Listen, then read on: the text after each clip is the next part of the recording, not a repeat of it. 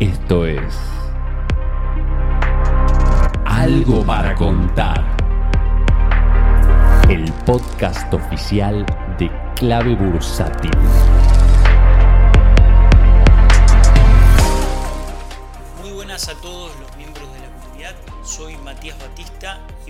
Haciendo el podcast del día de la fecha que se va a llamar Cómo planificar el presupuesto familiar. Ustedes saben que eh, para las inversiones no hay nada más importante que es la posibilidad de ahorrar, tener un conjunto de recursos que sistemáticamente puedas destinar mes tras mes a los ahorros y posteriormente canalizarlos en inversiones, ¿no? Pero para que eso ocurra, yo tengo que tener una adecuada planificación de mi estructura familiar y de mis gastos familiares.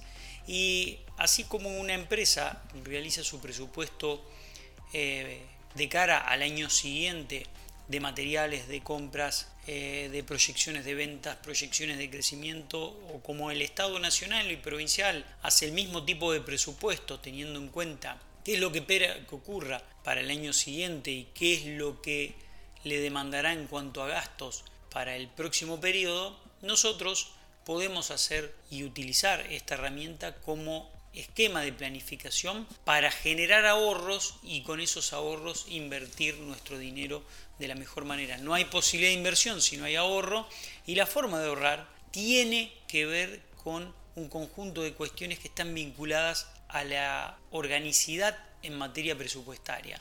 Bueno, ¿por qué es importante realizar un presupuesto eh, familiar?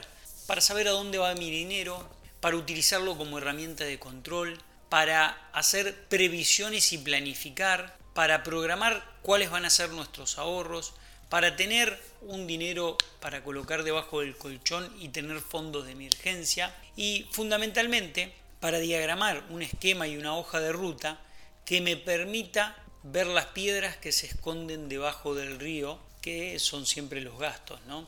consecuencia, ¿cómo se elabora un presupuesto familiar? Muy simple, hay que tener en cuenta tres cuestiones claves. En primer paso es determinar todos los ingresos familiares, sueldos, aguinaldos, asistencias, pensiones, ayudas económicas, alquileres o cualquier otro ingreso extra que la familia pueda tener. Luego de diagramar los ingresos y planificarlos mensualmente y haciéndole los ajustes necesarios desde el punto de vista de la inflación, teniendo en cuenta que si tengo un sueldo fijo eh, en una empresa y soy empleado en relación de dependencia, seguramente tendré, y ya lo conozco de antemano, cuándo son las paritarias de mi gremio y voy a poder planificar los aumentos proporcionales que estimo que puedo llegar a tener a lo largo del año. ¿no? Luego de diagramar los ingresos familiares, uno lo que tiene que empezar a registrar son los gastos que mensualmente tiene y separándolos por tipos de gastos. Hay tres tipos de gastos que constituyen los gastos de toda familia. Primero los obligatorios, aquellos que no podemos dejar de pagar ni de variar su importe, como puede ser el alquiler, los préstamos que tengo eh, tomados en función de lo que he eh, obtenido en algún banco o en alguna financiera, impuestos de la casa, eh, impuestos y gastos del vehículo. Después tenemos los gastos que son necesarios, son aquellos que se los puede reducir pero no eliminar. Luz, gas, agua, alimentación, vestimenta, colegio, salud, transporte, bueno, todo este tipo de gastos yo puedo tener algún marco de ajuste, pero no los puedo eliminar. Y después están los gastos ocasionales, la tercera línea de gastos que sí se puede eliminar en caso de ser necesario. Entretenimiento, salidas, vacaciones, gustos personales, etcétera. Todo este tipo de gastos pueden ser eliminados o reducidos a la mínima expresión en el marco de mi estrategia de planificación. Este conjunto de ingresos y este conjunto de gastos ajustados por inflación, porque yo tengo que tener en cuenta que mes a mes voy a tener que ir a ajustarlo una tasa del 7% a los gastos y a los ingresos no, porque los ingresos solamente van a tener aumentos aproximadamente trimestrales, porque las paritarias permiten un ajuste aproximadamente trimestral, considerando también dentro de los ingresos los aguinaldos, eh, porque también son importantes y son determinantes. Este conjunto de ingresos y este conjunto de egresos los voy a volcar en una planilla Y en esa planilla voy a ir armando mi estructura presupuestaria para este año 2022 y 2023. Ese desarrollo que yo hago en esa hoja va a ser una hoja de ruta para diagramar cuál va a ser mi trabajo a lo largo del año, pero fundamentalmente tengo que pensar que tengo que destinar una porción de recursos a los ahorros. Esos ahorros se van a canalizar en inversiones.